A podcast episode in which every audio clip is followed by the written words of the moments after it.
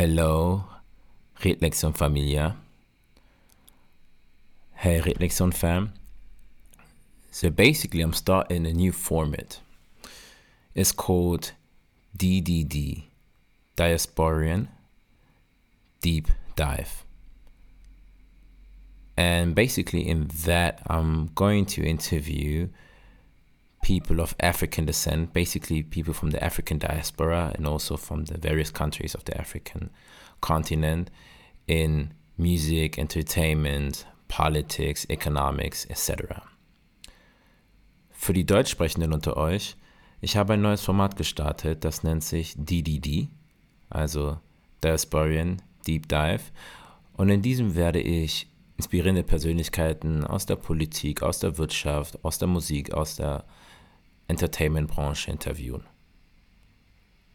die afrikanische Wurzeln haben. Das heißt nicht nur aus der Diaspora, sondern auch Personen, die direkt vom afrikanischen Kontinent kommen, dort auch aufgewachsen sind, etc. And in the first episode, the person that I interviewed was the artist Calvin Colt. I hope you enjoyed the episode. Without further ado, enjoy. Peace and love. In der ersten Episode habe ich den nigerianisch-deutschen Artist bzw. Künstler Calvin Colt interviewt. Das ganze Interview ähm, ist auf Englisch. Und ich will euch gar nicht weiter aufhalten. Der ganze Content wird auch visuell zu sehen sein in der Form von Snippets und dann immer die komplette Version hier auf dem Podcast. Das heißt auf dem Instagram von Reflexion wie auch auf TikTok. And for the English speakers, I completely forgot. What I wanted to add is that the full episode will be here in audio and smaller clips you will find them on Instagram or on TikTok. Now I'm really finished. I'm done. Enjoy. Uh -uh.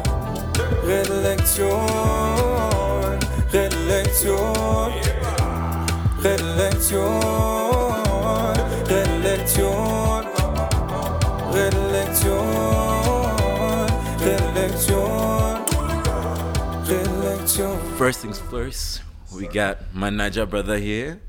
How far now? Huh? Buddy day. Hey, I'm I'm good, bro. I'm I'm chilling. I'm uh, just came off stage, and uh, I'm relaxing here. Excited to, to speaking with you.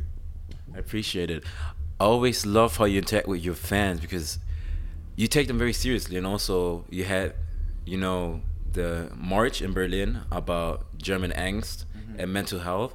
Are there any projects in the future that you want to do in that sense, like community events? Yeah, definitely. I mean, even after the mental health awareness protest for like the launch of German Angst, we had like um, a breathwork session, a cacao ceremony, mental health panel talk, and um, yeah, just want to you know create safe spaces for the community, for people, you know, to come together. That's true. Which can be seen in your parents' service at your shows. I always like this when young people said that they feel very comfortable at your shows Yeah. and they don't have any doubts attending and it's just vibes and, and support and people help each other if they might faint or Yeah. anything else in that sense. Yeah, absolutely. They're um, it's all about creating safe spaces. You know, um, places full of love and acceptance and tolerance because the world can be a very intolerant place at time, and I feel like as an artist, I have to. God gave me a voice that I use, and uh, I have to create, you know, value. I mean, also I have fun. we all have fun. but um, outside of that, yeah, it's you know, at the end of the day, we all leave at some point, and then the question is, what do you have you left behind? If you're just here to play, it's okay. You can also just play, but I feel like I have to do more than just play. So it's that. Mm-hmm. What I found very interesting is you as a Nigerian because I'm also Cameroonian, so we have like academics first, Oh, yeah. and you, you did like your Bachelor of Science in the Buckingham University, and you started as an artist, and the way you move, and I can see like you sabi your thing, you know, mm. you just really put in the work, and you see your team. I would say as a business, but at the same time, mm. it feels like a family. Yeah. How do you implement like your studies into your business, and how did that translate to what you're doing now? Yeah. Um, I don't know, man. It's just from early on. I understood as an artist, you're also a brand and you're building a business. And but it's so weird because I really understand business, but I really don't apply business. you know what I mean? It's like yeah. it's like I have people around me where I feel like I can trust them to handle things, and you, that's just that, really. Um, when it comes to other people and my other projects outside of music, I'm very business. But when it comes to my career as an artist, I'm not business at all. It's like if I wouldn't have like management and stuff, I'd be doing everything everywhere all the time for free because I love what I do. So if anybody would be like, "Yo, come perform here. Can you do this? Can you post that? Can you?" that?" I would do everything always for free, and um, that's why it's just good that I have people who can help me protect myself because I'm very giving, I'm very caring, I'm very loving. But when it comes to other people and projects that don't involve me as Kelvyn, I'm very business. Yeah.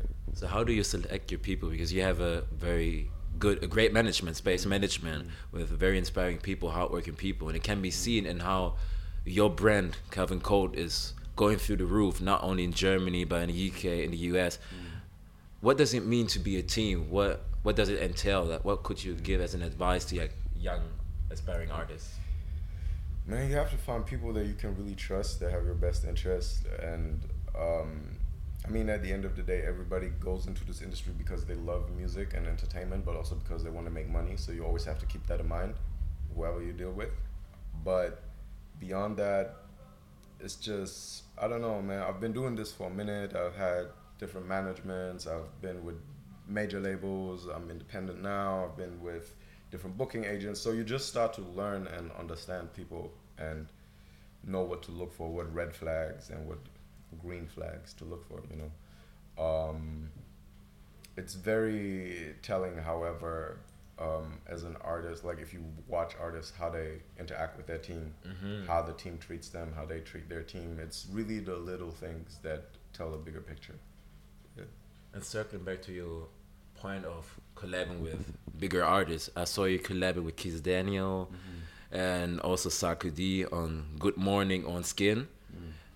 Can we expect other Afro future Yeah. Afro features? Yeah, there's quite a few in the works right now. There's some that have already been recorded that are going to drop very soon. Um, me and Stonebwoy got a couple more coming. Um, and the other ones, I don't want to ruin the surprise yet, but they're, yeah, I'm very excited about them. They're very, they're great artists, and um, I feel very honored to be working with them. So, yeah. And you introduced a new single, Hello Love, which comes out on the 4th of August, right? Sir. What can you already share about that single? Yeah, that song. I mean, it's crazy. We made the whole song within like half an hour or like 40 minutes from the beat over Wow. to the lyrics, Uh-huh. like everything. Came um, naturally. It came very naturally. It was just like we made the beat and then because usually I spend a lot of time creating like with the different producers that I work with, like creating the beats. So we just are there for hours, like picking sounds and fine tuning and arranging things. And then we did that when we were in the studio, and then once we finished that record that we were working on, I was like, "Yo, I need something that's quick, that's easy, that's just fun." Mm. So we just made rough sketch of the beat, and then I just started freestyling, boom, boom, boom, went line for line, did the hook, and then the song was done. Are you more of an I write my lyrics down or I freestyle and then I write it based on how I feel? It always depends on what vibe I'm in, like what sort of record that I'm cre- that I'm creating. It's like, yeah, sometimes I'll, I'll write the whole song. Sometimes I'll just freestyle the whole song. Sometimes I'll write maybe the first verse and then the second verse just comes flying. Sometimes I just do melodies. I'll do the whole song as a melody and then put in the words. Like, there's not one approach that I like always follow, but I come from writing because I come from poetry. So I always used to write poems. True, yeah. And then I came to rapping and then I came to singing. And once I started like freestyling and just like punching bar for bar, it helped me really move out of my comfort zone and broaden my horizon by like just really channeling what I feel in that moment mm-hmm. So that's how I'll have like unexpected flows or melodies that come out through doing that. There's something that I want to give you, like, because I like to promote culture, mm-hmm. and we have a drink in Cameroon. This one is called Top Pamplemousse. Okay. I know if you ever heard of that. Like most people in Cameroon know that drink. Okay. So no, I don't know. Thank you. if if you like it, if you like Yeah. it, Yo, do we have a cup? Yes. You Another have a cup? No, no, uh, empty cup. Thank you. There you go. Okay, it's a fizzy drink, yeah. It, it Let's is, see, let me- is. But you have to like it. Oh, okay. It smells a little bit like Fanta lemon. Mm-hmm. Call it pa- Top Pamplemousse. Oh, it's nice though. I'm not the biggest fan of sweet drinks usually. Mm-hmm. Yeah. It's nice. Okay, there's pamplemousse in it. All right. Like, it's a bit like Orangina, huh? It has the That's it. pieces in it as it. well. That's it. Yeah, that's Yeah. it. It's nice. Damn. We're drinking on them imports. We're drinking that good, good. Shout out my famille in uh, Cameroon. Cameroon, yeah. Hey, c'est très bien. Oh, you speak a little French. Uh, un petit peu n'est pas bien. I understand more than I speak. Okay. Yeah. So to to finish strong, Mm. what is so, what is something that you enjoy the most in creating in, in the studio? Like when we're not there, Yeah. when does your spirit basically smiles?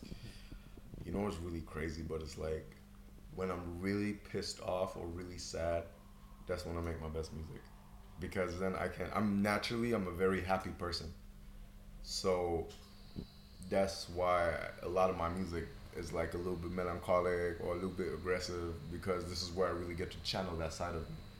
Um, so that's when I like when I vent. That's when I have the most fun. When I just like go crazy, do things, say things that I wouldn't necessarily do or say in real life. That's like I'm still the same person Mhm. behind the microphone that I'm in real life, but it's just there, just really, I it's healing, it's venting, it's inspiring. So, yeah. That's also the reason why we wanted to talk to you because you have been inspiring me for a long time. As I said before, from the song "Mama" that you did, Yeah.